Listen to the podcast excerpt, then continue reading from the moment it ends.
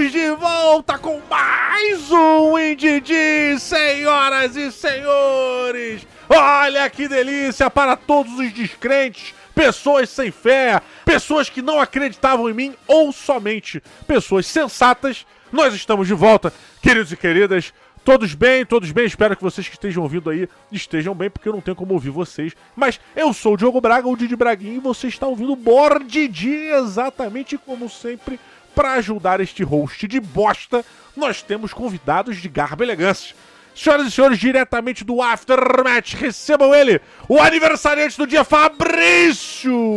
E aí, rapaziada que ouve o Board Dia. Acho que todo programa eu vou falar isso, né? Que eu estava errado em acreditar que o programa não teria tanta. não estaria toda hora no ar. É sensacional. Parabéns, tá bonito.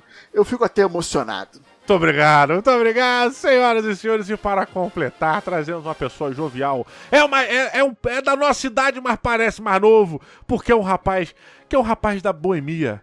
É um cantor das madrugadas. É um menino que gosta de achocolatado de morango. Senhoras e senhores, o menino Nesquik, recebam ele diretamente do Sigo Coelho, Davi Coelho!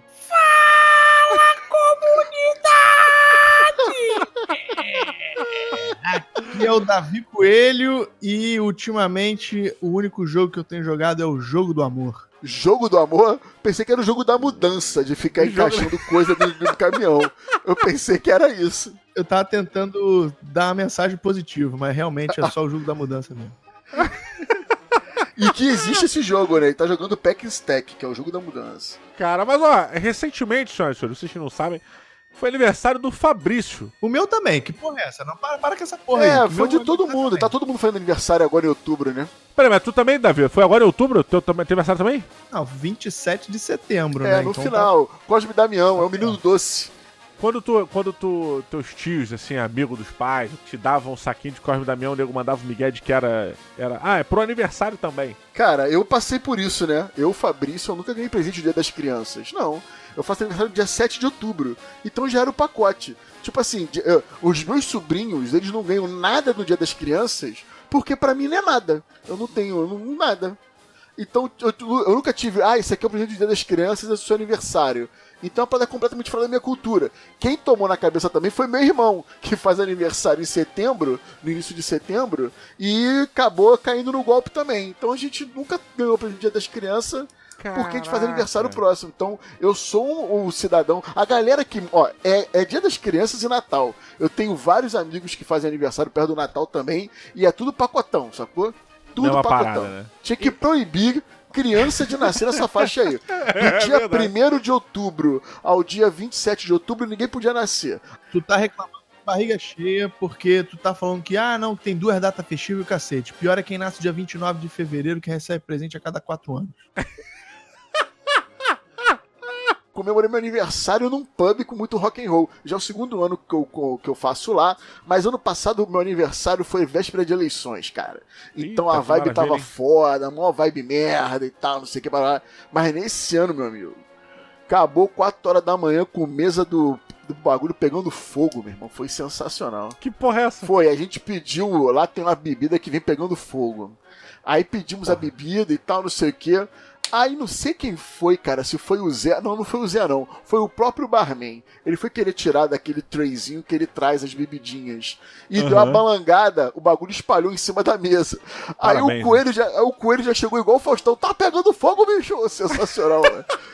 Ah, então o Coelho tava envolvido, né? O Coelho tá envolvido Tava, na tava, parada. tava. O, o coelho tava filmando a parada. Tem isso no Instagram, Ah, mano. Porra, eu vi essa parada. tinha um cara que não é amigo de ninguém, que tava próximo filmando pra ser aquele cara que vai botar se deu merda, sabe qual é? Eu fiquei putaço. Quase que eu virei e falei, meu irmão, que porra é essa? Tá filmando a gente aí? Tá deixando tu filmar a gente? O maluco filmando a gente aí. Pra depois botar lá, gordo pega fogo no, no, no pub, sabe qual é?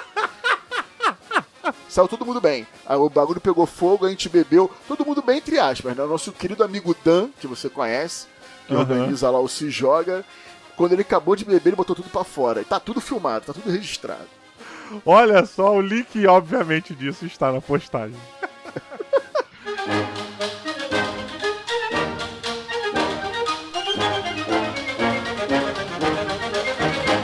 Hoje, a pauta deste programa, como você pode ter lido no título, é Joguei.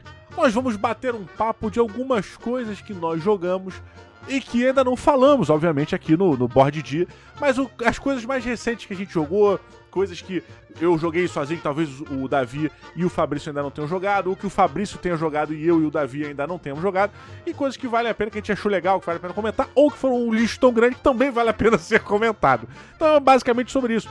A gente vai dar um resumo dessas nossas últimas jogatinas aqui, tô contar um pouquinho das experiências do que, é que a gente vem jogando, que ainda não foi, não teve review aqui no canal.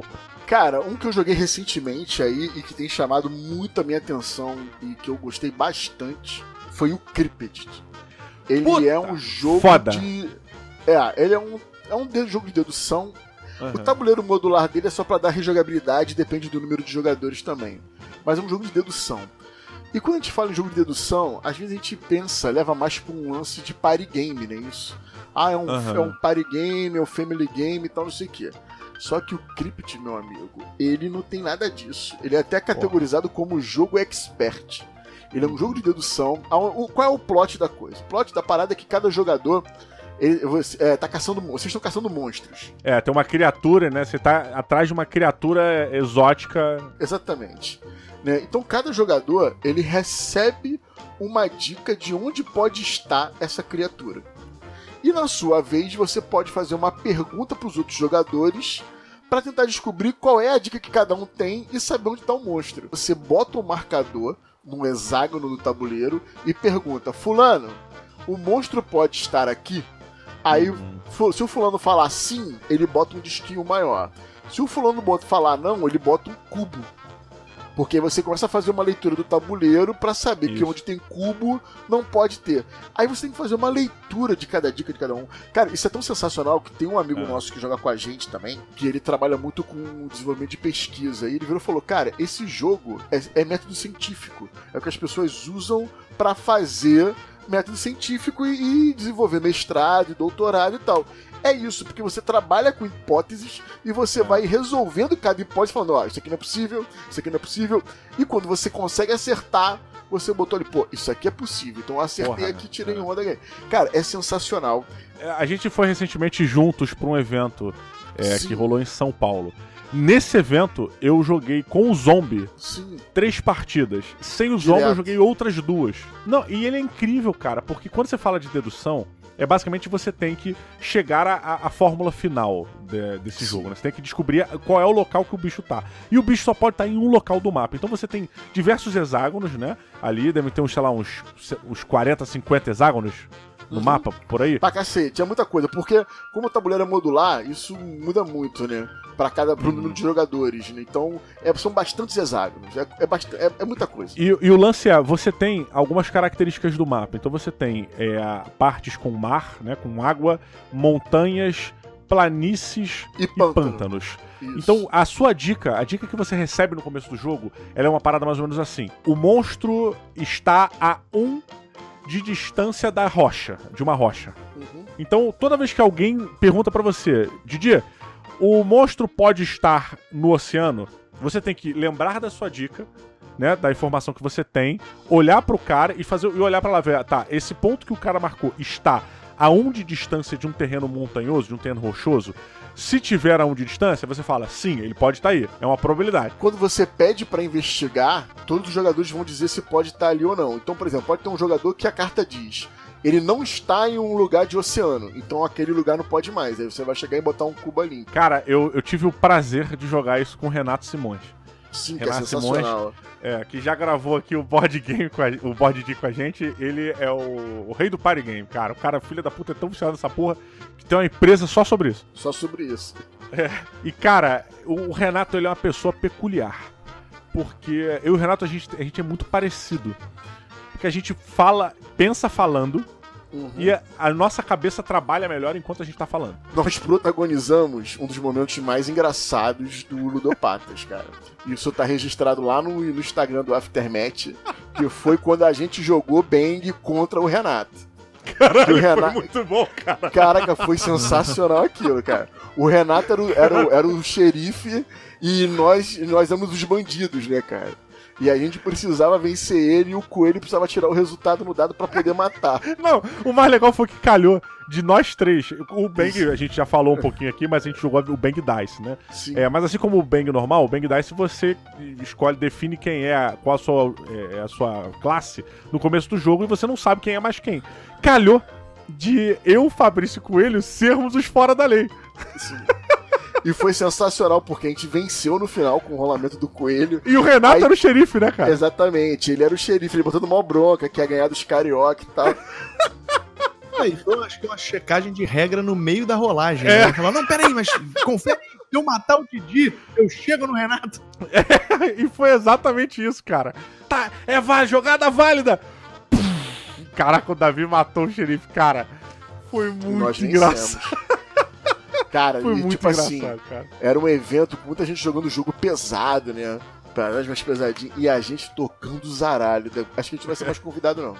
É bem provável. 2020 a gente não volta mais. Exatamente.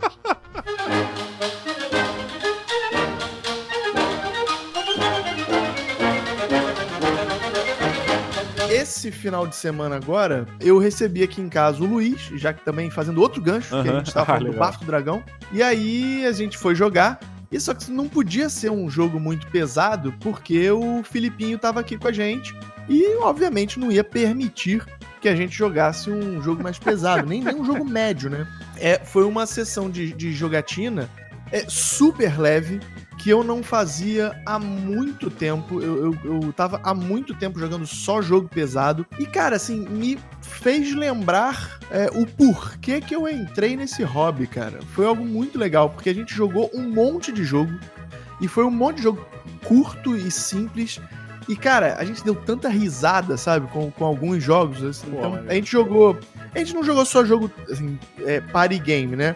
Mas a gente jogou o Body of War, o Ah, jogo novo bacana. do- da, da Imagine, né? O jogo de estreia da Imagine Jogos aí, do, do- dos, dos amigos aqui do Rio. É, eu joguei o No Tanks da Paper Games. Jogamos o Hanabi, que, cara, gerou possivelmente as melhores situações da, da noite. O Hanabi é aquele de fogos de artifício, né? É, o de fogo de artifício que você não pode ver a, a sua própria mão, né? E aí o, o engraçado do Hanabi é que, é, explicando o jogo pra quem nunca jogou, é, ele é um jogo que ganhou o Spiel de Jar, né? Do, é do mesmo designer do Seven Wonders, do Takenoko, do Tokaido, ou seja, um cara que tá aposentado, né? E é um jogo que, que basicamente é o seguinte: você tem que formar é, coleções de fogos de artifício. Tem cinco cores É, e eles são montar, né? numerados de 1 a 5. Montar uma apresentação, né? Você monta uma apresentação de fogos de artifício. Exato, é. te- tematicamente é isso. Você tem É. que fazer uma apresentação de fogos de artifício muito bonita. E tem cinco cores diferentes e cada cor é numerada de 1 a 5. E vocês têm que ir. E o jogo é cooperativo. E aí a gente tem que ir baixando isso na mesa. Só que a sacada genial dele é que você não vê as cartas que estão na sua mão. Você só vê as cartas que estão na mão dos, advers... do- do- dos outros jogadores. Olha. E aí a gente tem que ir dando dica. E, e você só tem dois tipos de dicas que você pode dar. Você pode virar pra- pra um jogador e falar assim: olha, essa carta e essa carta são vermelhas. Ou essa carta e essa carta são número 2. E aí você vai organizando as cartas na sua mão com as dicas que você vai recebendo. Só Mas que o nego número pode de blefar, né? ele- Pode mandar caô? Não, Não, não, o é jogo cooperativo, cara. Se tu mandar caô, Ah, é cooperativo? quebra. Jogo É, exatamente. é cooperativo, é. E, e- e- só que o número de dicas é limitado. E, e a hora que acaba as dicas, pra você ganhar novas dicas, Você tem é, você tem que descartar a carta da mão. E se você descarta uma carta que era útil pra sua sequência, pode cagar o jogo todo. Então, às vezes, chega uma situação que você tá sem dica, e aí o, o teu amigo tem que descartar uma carta, ele pega a carta pra descartar, você. Só que tu não pode fazer isso, porque isso é uma dica. Aham, claro. Então, cara, assim, ele gera momentos assim muito engraçados de reação, sabe? Só de reação. Que eu, que eu acho que para um game designer, cara, deve ser fantástico quando você olha as pessoas jogando o teu jogo e você cria é, é, é, essas situações de mesa que são 100% comportamentais. Isso não tá na regra, mas você tá causando uma sensação nas pessoas que tá além do jogo. Cara, e, e- e foi muito legal, cara. A gente jogou duas partidas de Hanabi. é, Jogamos o No Tanks, né? Jogamos o Body of, Body of War também, que, cara, o Body of War é um jogo que. Ele tá, ele tá adaptado, né? O nome dele em inglês, se não me engano, é. Eu, sei- eu acho que eu, sei- eu tô vendo o nome dele em, em alemão. É, Goats of War. Não, o- o- ele, ele é uma versão É adaptada Ziegen- do Ziegenkrieger. Ziegenkrieger. É Ziegenkrieger. Ah, peraí. Ele, então, eles, eles deram uma roupa nova, tipo isso. Isso, isso. Eles, eles fizeram uma pegadinha tanto no nome quanto nas artes do, jo do jogo, né? O nome faz aí uma, uma piadinha com God of War e as ilustrações têm referências de filmes, é tipo Harry Potter, ah, Sim. é, Náufrago, Mulher Maravilha, aí tem, sabe, tem várias referências, todos em bodes. Maneiro. E, e aí, o jogo é o seguinte: você tem uma mão de oito cartas. Todo mundo tem uma mão de oito cartas. As cartas têm números que vão de 1 a 50 é, e valores em quantidade de bodes que podem ser 1, 2, 3 ou 5. Ganho. E é um, e é um jogo de vaza. Aham. Então ganha, leva a mão quem botou o maior número. E com esses números você vai ganhando cartas que te dão bodes. Só que. E, e ganha o jogo quem tem mais bode no final do jogo. Só que qual que é a parada? A pessoa que botou o menor número vai abrir de um outro baralho uma cartinha de ilha. E aí tem. Cada carta tem dois pedaços de ilha. Um com valor. É, um, com dois valores, né? Um alto e um baixo, mais ou menos. É, geralmente é assim e bota no meio da mesa. E aí você pega uma miniatura de bode e escolhe em qual ilha que você quer ir. A de valor, vamos supor, uma de valor 8 e uma de valor 2. Tá. E aí, durante as quatro primeiras rodadas, isso acontece. Então você vai formar uma ilha com um somatório de valores ali. Esse somatório de valor é o total de bodes que, você, que a ilha suporta. Então imagina que esse total foi 10. E no final do jogo eu terminei com 15 bodes. É, eu perco. Porra, tu Porque perdeu eu estourei- cinco? Ah, não, você Da- daí. estourou tua ilha. Mas você, Então, assim, você, você tem- você perdeu esses cinco bodes a mais ou você perdeu o jogo? Perdeu o jogo. Você Ah! só pode ter bodes que caibam dentro da ilha. Então, se você. Você tem que ganhar mãos, mas você não pode ganhar tantas mãos é, que estourem esse valor. Só que qual que é a parada? Você não sabe qual é esse valor. Você leva. Das oito rodadas, você le- leva quatro pra descobrir qual vai ser esse valor. Então, às vezes, o jogador que bota o menor número, que não tá levando carta, começa a colocar os números pequenos pra ilha ficar apertada. E o cara que tá levando a mão de bode tá ficando cheio de bode na mão e vai perder o jogo porque não cabe ali. Aí às vezes tu ganha o jogo sem levar mão nenhuma, porque todo mundo estourou. Olha, cara, interessante, hein? Bem interessante, rapidinho também, demais, muito rápido. E aí você ter essa sacada também de quando levar uma mão, qual que é a mão boa de levar. É, é assim, ele leva, um, sei lá, algumas partidinhas pra você se ligar né, em como jogar, né?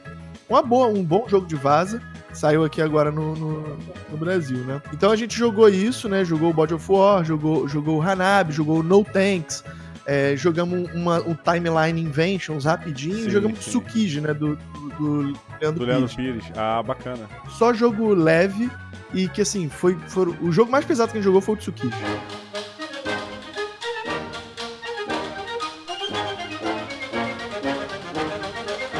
Um jogo de dedução, um outro jogo de dedução que eu joguei, seguindo a linha do, do jogo de dedução que o Fabrício puxou, é, foi o, o One Key. Eu tô com ele aqui- eu tô com ele aqui, olha aí, mas eu não joguei ainda. Ele, ele é um jogo simples, tá? Ele é um jogo bem simples, é um, é um party game, não é um jogo pesado. E, e eu vi até uma- umas pessoas falando um pouco mal dele, que ele era é, muito simplista e ele poderia ser muito mais. Qual é o lance do jogo?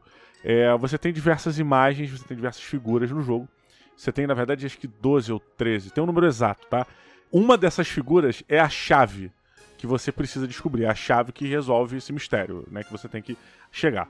Então tem uma pessoa que sabe qual é a chave, que fica por trás de uma bancada, e tem as outras pessoas que ficam ali, é, tendo que descobrir.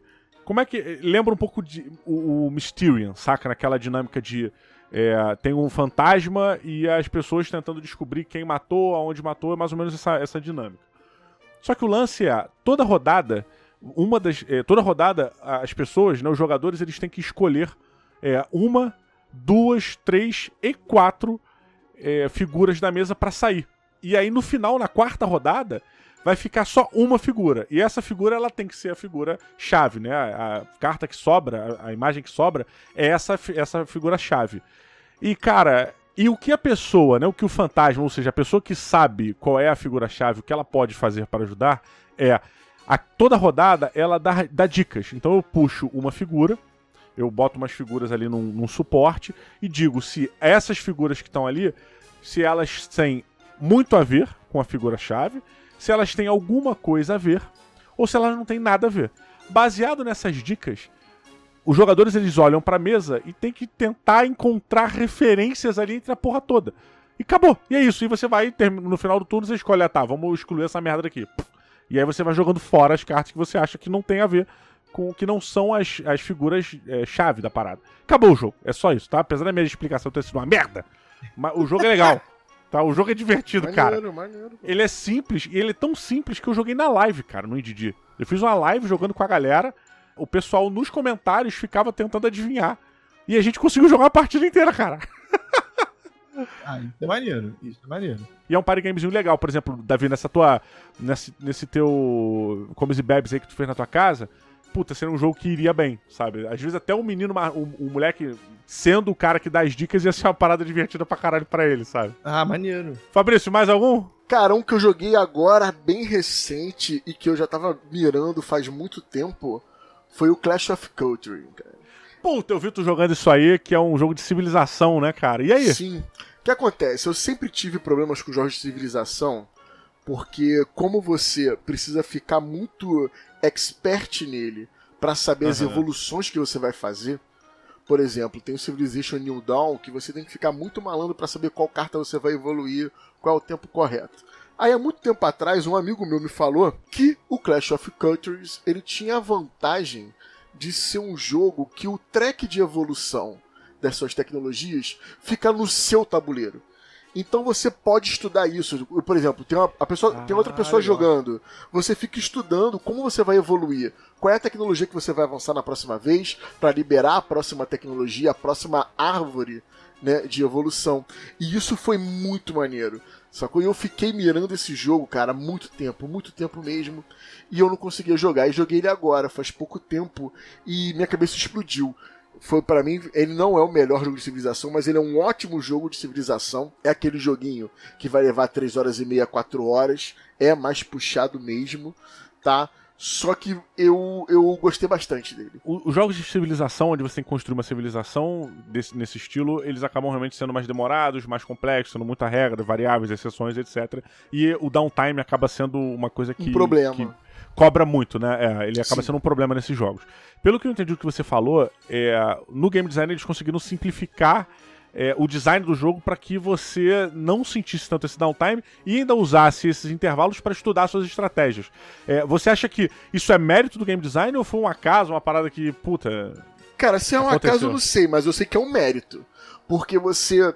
Tem vários jogos que você vai ter que decidir na sua hora. Um exemplo disso é o True the Ages que é o jogo uhum. que eu uhum. considero o melhor jogo de civilização. Ele toda hora muda porque as cartas disponíveis para você comprar, outras pessoas vão comprando ou vão saindo da, da mesa. Então tá sempre entrando uma carta nova, ou de tecnologia, ou de governo, e por aí vai. Então uhum. você tem que. Você acaba. Você pode até fazer uma projeção do que você quer fazer. Só que vai depender da sua vez o que tem disponível para você poder comprar. Porque o cara que jogou antes de você comprou o que você queria, ou saiu da mesa o que você queria e entrou, jogo, entrou carta nova. Então acaba rolando o downtime. Tu pode ir dormir na tua vez e voltar a hora de jogar, porque vai ser um jogo completamente diferente. Esperar, Isso no True The Ages, né? No True The Ages. Quando é. chega na sua vez é que tu vai ter que decidir. Então por isso que aumenta o tempo do jogo. Já Sim. no Clash of Cultures isso não acontece. Porque só depende de você o que você vai fazer óbvio que o tabuleiro vai mudar, né? Você vai evoluir ali, vão abrir novos espaços, você vai ter um diferencial de que pode vir gente te atacar, aí você tem uhum. que ficar ligado na proteção e tal. Mas de evolução de gameplay próprio seu, só depende de você. Então você já pode ali se planejando enquanto não chega a sua vez. Aí quando chega a sua vez, tu já sabe o que tu vai fazer, a rodada rola mais rápido. Então, esse tempo de jogo é tempo de jogo de verdade, não é tempo de jogo você esperando. entendeu? Então isso é muito maneiro. Eu particularmente, eu gosto muito do Civilization New Dawn. Eu achei ele um jogo muito legal, um jogo de civilização muito bacana. Mas eu vejo muita gente criticando ele porque ele perdeu aquela carapaça de um jogo pesado de civilização que o Civilization tem, principalmente no PC, né? E que os board games anteriores, eles tinham mais essa levada mais pesada. E o Civilization New Dawn, ele dá uma reformulada nisso, ele dá uma agilizada nessa construção. E, e uma das características que eu acho que é de um game designer primoroso, assim, de, de, que merece uma atenção, é a sua. a maneira como o Civilization New Dawn faz a evolução das suas cartas Esqueci, que é a sua é, linha de foco, né? Esqueci o nome do É, você termo. vai colocando. Porque você vai, bota uma trilha de cartas e o Trilha lance de é você. foco é o nome. É, você, você evoluir essa carta, né? Pra essa carta ficar mais poderosa. Mas Uhum. e essas cartas são mim- os focos, então é foco militar, foco Isso. científico, foco da Isso. civilização, né? Foco é, urbanístico e tal, artes, Isso. etc. Então Exatamente. você vai evoluindo isso conforme o jogo vai andando. Então, como é que funciona essa trilha? Você bota uma carta, eh, você tem lá, primeira posição, segunda, de 1 a 5, né? Cada carta fica Uhum. numa posição. A carta que tá na primeira posição, ela tem poder 1, vamos supor. A carta que tá na 2, poder 2, 3, 4, 5. A partir do momento que você usa uma carta na posição 5, você tira a carta da posição 5, usa ela, e todas as cartas que estão nas posições abaixo, ou seja, na 4, 3, 2, 1, elas vão deslizar para a direita. E, ou seja, elas vão ganhar um poder. Então a carta que estava na posição 4, com poder 4, ela vai para poder 5. E, e isso acontece. Cara, é, é de uma parada tão simples. É, mas tão o que acontece? foda. Eu, eu- Ah. eu- tem muita gente que fala que o Civilization New Dawn não é um jogo de civilização. Eu concordo e discordo. Eu concordo porque ele não tem é, é, esse apelo de civilização, mas eu concordo por quê? Porque ele tem tabuleiro, você, você evolui ali a sua, a sua civilização, você influencia as civilizações próximas com a sua com, a, com o seu avanço, tranquilo? Mas pra Aham. mim ele é mais uma opção de Civilization Game. Você tem o Civilization a board game que é baseado no Civilization de computador também e tem mais cara de jogo de civilização. Beleza, tá entregue. Então pra mim isso é uma outra opção. E que, o que eu não vejo de problema. Agora, o Clash of Culture ele veio pra sanar vários problemas que os outros têm. Ele é um jogo de civilização, pô, ele te entrega a tua cidade montada, cara. Tu vai construindo ali, vai encaixando as pecinhas. maneiro. Aí dentro do teu tile você tem a vila inicial, tudo que vai evoluindo. Eu acho isso bem maneiro, bem bacana. Então, é um jogo que eu joguei agora recentemente e que valeu muito a E pena. você ainda pode chamar de choque de cultura. Exatamente, várias piadas rolaram durante o Instagram sobre o, o- choque de cultura, né? Eu vou falar sobre um jogo que tava muito hypado lá fora, porque ele não, tá, não tem aqui no, no Brasil ainda, e ficou em número 1 um no Hotness do BGG da Gencom. Olha, cara. que é conhecido pelo nome de Ishtar. É um jogo do Bruno Catala, Aham. um dos meus designers favoritos. Faltou um plural aí. É, e aí, eu fui jogar com. eu, assim, ele não estava na minha lista de, de, de, de, de jogos para trazer da Gencom. Assim, quando- quando, eu fiz a minha lista de jogos da Gencom, eu pesquisei sobre ele. Falei, pô, jogo do Bruno Catala, saindo pela Yellow e tal, deve ser uma coisa maneira. Fui pesquisar sobre o, o jogo. Aí li, não me encantou, pelo que eu li sobre, né, de mecânicas e tudo. É, não botei na lista, mas botei na lista de jogos para saber mais. Então eu fui pra Gencom, aí eu- chegou lá, você tá lá na euforia, Aham. fala, quer saber? Vou levar. Vou levar e assim, pra ter uma opinião sobre, entendeu? Porque tem mó cara de jogo que, que pode sair no Brasil. Cara, fui jogar essa semana E e Deus que me perdoe. Parece que Bruno Catala defecou em uma caixa Eita! e, e vendeu na Gencom. Eita, está Parou. merda, hein? É, é assim, é, é, é triste, porque é um, é um cara que, assim, tem aí Five Tribes, tem, tem Spildejar com King Domino e Aham. vários outros jogos bacanas, né? Mas assim, deixa eu explicar como é que é o jogo pra vocês entenderem a minha frustração, tá? Davi tá se sentindo traído, né, cara? É, não, muito. Eu joguei pra três jogadores. Sim. É, é um jogo que é o seguinte: você tem que plantar, criar um jardim no deserto. De- o- O rei pediu para o jardineiro lá plantar, fazer um, um jardim novo, onde não, não cresce planta, mas a lágrima do jardineiro. Que é Eita. esquema maluco, né? Aí, beleza, como é que é o jogo mecanicamente, tá? Ele tem um rondel de peças. Então são seis tipos de peças diferentes. Tu já comeu gente falando rondel? Pô, tu nunca, tu nunca, tu nunca usou esse termo, não? Desculpa, gente, eu, eu, eu- não sou um cara é, vasto Ah. na arte do amor. Eu não sei as palavras Ah, que mais tá. excitam as damas. Meu irmão, rondel pra mim tem dois usos. Ou pro galanteador, Na ou na padaria. Na suruba é sensacional, né? suruba. Na suruba. Ô, Rondel é meu, hein? Se o Rondel é meu aí. Aí mete o pé. Muito Vai lá, vai lá. Meu Deus do céu. Ah, então, ó. É, é o seguinte, ele. ele vou- vou explicar por outro ponto de vista, né? Ele tem um tabuleiro cheio de pedrinhas preciosas, né? De Uhum. três cores diferentes. Ah, e fontes, são seis fontes. Basicamente, o que você tem que fazer é posicionar peças de, de jardins nesses espaços do tabuleiro para coletar essas pedras preciosas e, e- e controlar o território próximo a uma fonte para fazer ponto de vitória. Então ele é um tile placement. Só que na sua maneira. vez, ele é um tile placement. Só que na sua vez, você pega essas peças através desse rondel.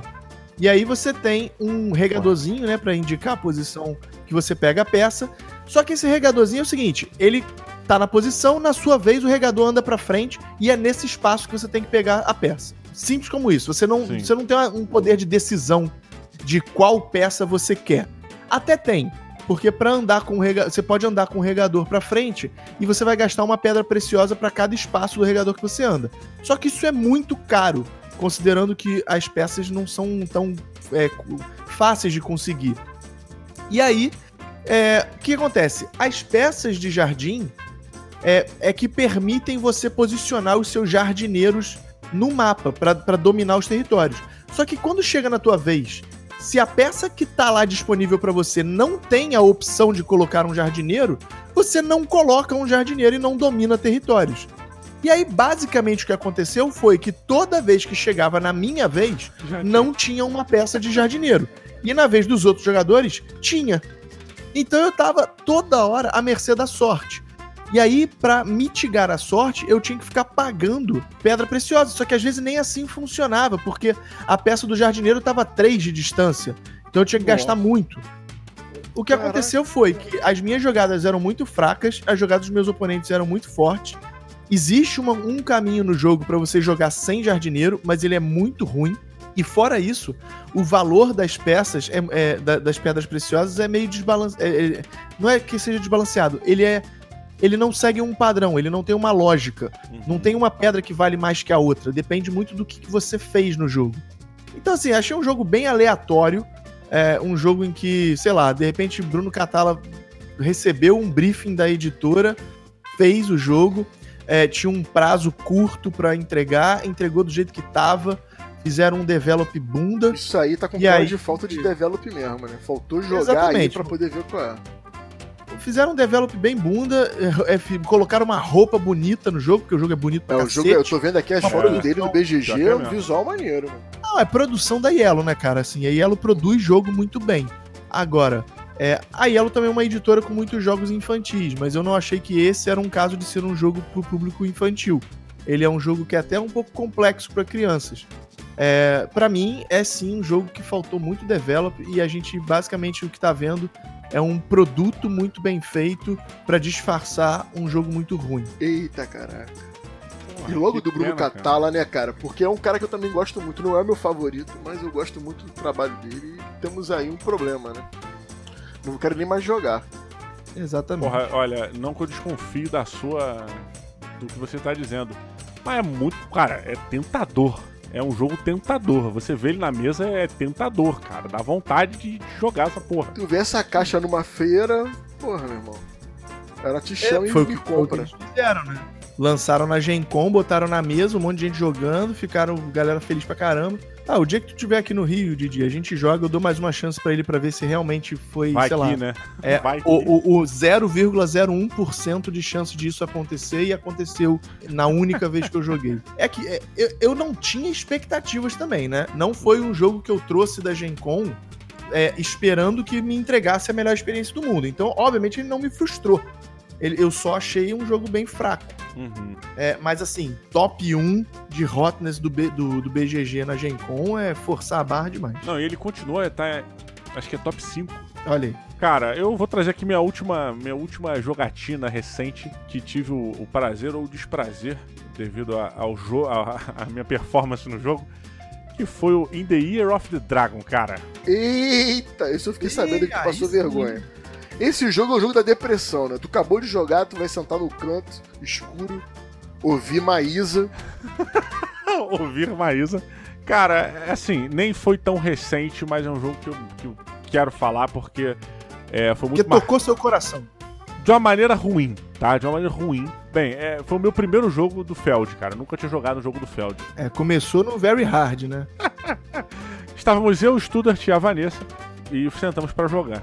É, e porra, muito empolgado, ia ser meu primeiro jogo do Feld. O Studart estava todo feliz que eu jogava o primeiro jogo do Feld. Ele ia ser, me apresentar o primeiro, então a gente teria um relacionamento que ia durar por- pelo resto da vida, né? Ele, o Feld, bem ou mal, foi- me foi apresentado pelo Studart, né? É uma forma de imem, de certa maneira, que estava É. sendo rompido ali. É, e aí, eu cheguei pra sentar muito feliz. Muito feliz, o que foi realmente o inverso da maneira que eu saí do jogo. Porque é um jogo sobre desgraça. In The Year of the Dragon é um jogo que fala sobre desgraça. Você tem um tabuleiro que tem 12 meses e cada mês tem uma desgraça acontecendo. Isso. E basicamente, o janeiro e fevereiro tá de boa. A partir de fevereiro pode dar merda. Então você separa as cartinhas e você sabe o que, que vai acontecer em cada mês. Então você sabe, sei lá, isso muda a cada jogo. Então você sabe que em março vai ter peste, em, em abril vai ter fome, em maio vai ter doença, junho vai vir ataque do não sei o que lá, depois vai ter seca, e você sabe até o final do ano tudo que vai acontecer. E o que você precisa fazer é se preparar para todas essas intempéries que a vida, que o ano maldito do dragão, vai causar com você. Muito simples, o jogo realmente. Ganha quem se fode menos. As pessoas organizadas, tá? Você que tá ouvindo, que acha que os seus pais dizem pra você arrumar seu quarto é a perder tempo, você tá errado, tá? As pessoas organizadas na vida, elas levam vantagem, tá? A pessoa que consegue olhar para um ano e consegue fazer um planejamento de tudo que vai acontecer e tudo que ela precisa fazer, ela consegue trabalhar esse planejamento ao longo do ano, ela sai na tua frente, meu amigo. Vou te, vou te ser muito honesto. Eu cheguei, eu não fiz planejamento porra nenhuma, tá? Eu joguei o jogo como eu jogo a minha vida, que eu vou vendo. Eu penso na próxima palavra no momento que eu termino de falar que eu acabei de dizer. E, e as coisas vão indo dessa maneira. Eu fiquei até, se- até, nove, até setembro. Até setembro na liderança do jogo. Não sei como, tá? Não sei como. Depois, amigo. Cara, depois eu per... assim, o Studart, ele deu a volta no tabuleiro e me fez de retardatário, cara. de tão bizarro. A Vanessa, ela me passou que nem tchau deu, cara. Sacou? Olha, eu, eu fiquei e eu não tinha o que fazer. Eu, eu, você basicamente constrói uma cidadezinha, né? E nessa cidade você vai botando, criando palacetes e botando pessoas ali pra trabalhar pra você. E essas pessoas vão te ajudar nesses meses. Então, por exemplo, no mês de fome é bom que você tenha cozinheiros pra eles prepararem as comidas pra você. No mês de doença é bom que você tenha curandeiros e tal. Cara, todo mês que chegava pra mim, eu não tinha ninguém na minha cidade. Meus palácios ruíram, todas as minhas pessoas morreram. Em setembro, que foi o último mês que tinha gente na minha cidade, tinha um contador. Que eu não sei o que o desgraçado tava contando. Pra fechar a empresa, porra. Pra fechar Porra, a empresa. É a Pra única a vez, o único motivo, cara. Ele estava lá realmente pra fechar. Chegou num momento do jogo que eu não tava preocupado mais com a minha população. Eu falei, meu irmão, se você tá aqui, você é burro. Você tinha que ter ido pra cidade dos túneis da Vanessa. Se você tá na minha cidade, você é um idiota e merece morrer. As pessoas, elas nasciam e morriam no mesmo mês. Um jogo belíssimo. Mas é um jogo do inferno, cara. Um jogo do Ó, inferno. eu vou te falar uma coisa. É, é o que tu falou, é um jogo de planejamento pra caramba. Eu acho que tem um negócio brilhante nele, além, além do, do, do jogo todo em si, que é a seleção de ações, né? Porra, Que é... você, você, você tem lá, acho que são sete ações, né? De- acho que depende do número de jogadores, mas acho que são sete ações. E você, na tua vez, você escolhe um. é, escolhe duas. É, e para realizar. é, e aí o outro jogador não pode escolher essas duas, a não É, ser que ele na verdade, pague. são conjuntos, né? Você tem conjuntos, isso depende do jogador, mas você tem assim, uns conjuntos. Então você tem o conjunto A, conjunto Ah, B, conjunto isso. C. Então se eu selecionar o conjunto A, você pode selecionar o B e o C sem problema.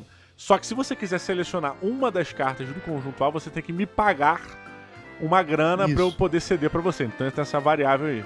Só que, só que não, não existe dinheiro nesse jogo, né? O jogo ele é escasso ao Porra. máximo possível. Então imagina o seguinte, em um jogo de planejamento, que você vai pensar assim, ah não, eu preciso fazer essa ação, essa ação, essa ação e depois essa ação. Só que o cara foi lá e pegou a ação que você precisava fazer. E você também tampouco tem dinheiro pra pagar o cara pra fazer a ação que você quer. Então o planejamento de longo prazo, até pra quem é organizado, pode ir por água abaixo porque você não tem a ação necessária pra fazer. Porque você fica à mercê dos Então ele- outros é- players, né? É. Exatamente, tem uma tragédia atrás de outra, né? entendi o porquê que o Feld é um cara tão conceituado. É, eu acho que tem essa preocupação, porque tem essa variável entre aspas da sorte, das pessoas não escolherem é, o que você quer, etc. Mas ao mesmo tempo o jogo se equilibra, porque existe uma trilha de prioridade que, que vai te botar à frente, ou seja, que se você avançar naquela trilha e naquela trilha o, o seu personagem ficar à frente dos outros, vai te dar o mando de jogo. Então você vai começar na frente, você vai começar selecionando a carta primeiro. Então tem como você reequilibrar as coisas, saca? Com o decorrer do jogo. Você tem como realmente, puta, tô pra trás, não tô conseguindo escolher a carta que eu quero. Então eu vou tentar avançar aqui pra poder escolher a carta primeiro. É a famosa muralha do Feld. Muralha do Fel. É, o, o Feld ele tem essa mecânica do murinho que ele bota em todos os jogos. apesar de ser uma dinâmica, uma, uma coisa que realmente é difícil, você pegar, assumir a frente dessa trilha, não é uma coisa simples, não é uma coisa que você. Ah, não, preciso ficar na frente. Vai ficar? Não, você precisa movimentar a, a sua cidade para que você fique na frente ali. Então é, é foda, cara. É um jogo muito punitivo, porque quando deu junho, eu já sabia que eu ia perder miseravelmente. Sabe? Então ele, ele. A premissa do jogo é punitiva. Sabe? A gente, o Fabrício estava reclamando que ah, o agrícola é muito punitivo e eu sou Não. de 50 anos. É. Não, o agrícola não é punitivo, nunca falei isso. Não, tu falou Eu que só- é, é- Porra, não, tu falou que era punitivo, ficou Não, zoando quando a gente falou do o Lagrange, agrícola- caralho. Não, o, o- o agrícola ele te pune sem um motivo. Tipo assim, ele te pune. É que nem aquela mãe que pune e não ensina, sabe qual é? É isso que eu falei, não, eu não tô reclamando. Cara, eu já joguei jogo muito mais punitivo, cara. Eu fui apresentar. Eu fui. Eu, me falaram do In the Year of the Dragon quando eu joguei o Dungeon Lords. E o Dungeon Lords, meu amigo, é o punitivo de ajoelhar no milho, compadre. Porque tu tá lá montando o teu labirintozinho bonitinho, construindo seus monstros, aí chega a pare lá de heróis e passa o cerol, compadre. Acaba com Caralho. tudo. Aí tu, aí tu vai ter mais um ano sem jogar, maluco. Porque tu foi tão brutalmente espancado. É do Vlada não- esse? É do Vlada.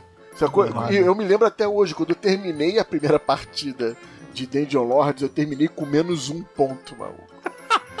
Aí o Bolzada virou pra mim e falou: É que tu não conhece o In the Year of the Dragon, mano. Mandou assim mesmo. Então eu tenho ciência que o dia que eu for jogar o In the Year, In the of the Dragon, eu vou. similar, não- né? Eu não vou dormir antes, cara. Eu vou passar o dia todo me alimentando bem, sabe qual Mas, é? ó, vou Mas deixa eu malhar, fazer vou a defesa corrida. aqui. Deixa eu fazer a defesa do Feld e do lore que ele escolheu. É, eu, eu acho que esse casamento do lore e do game design, ele é cada vez mais pra mim, quanto mais eu jogo, mais eu percebo a necessidade dessas duas coisas é, trabalharem juntas. A não ser que seja um jogo abstrato, tá?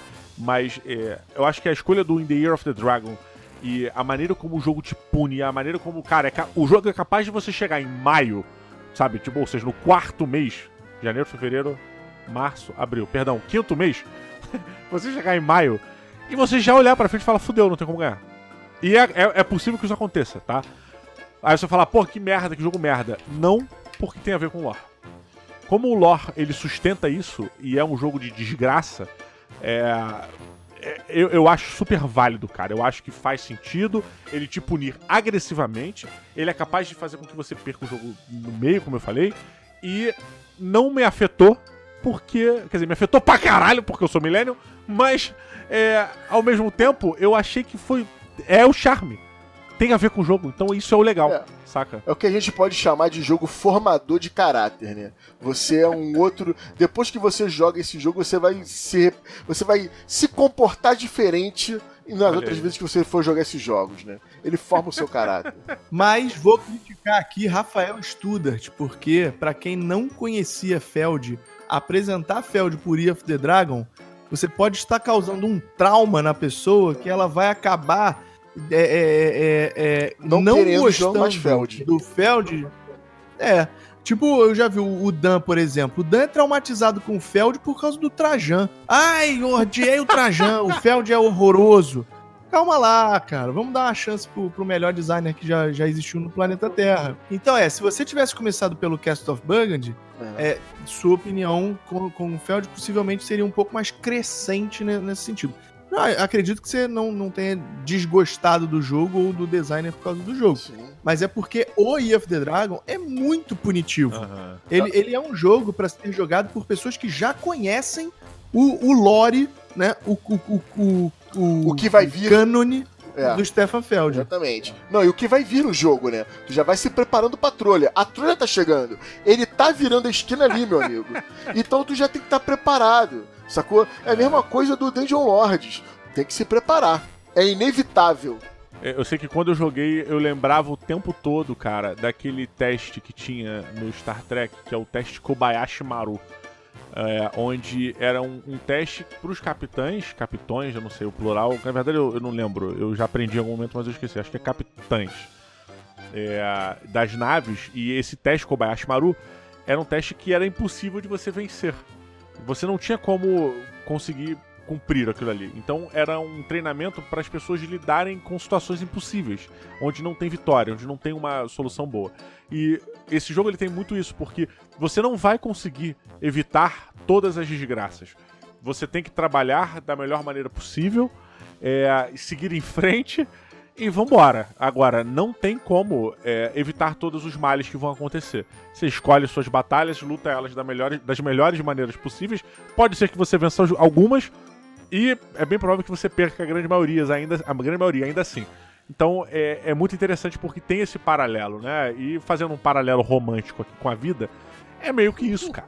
Por mais que você saiba mais ou menos o que vai acontecer nos meses vindouros, você não tem como se planejar para tapar né? todos os buracos, cara, que vão aparecer na sua vida. Você escolhe alguns, falha miseravelmente em todos, sai decepcionado, xinga o Studart ao vivo, manda todo mundo tomar no cu e pede para jogar uma outra partida de novo, para ver se, se era problema com sorte ou azar.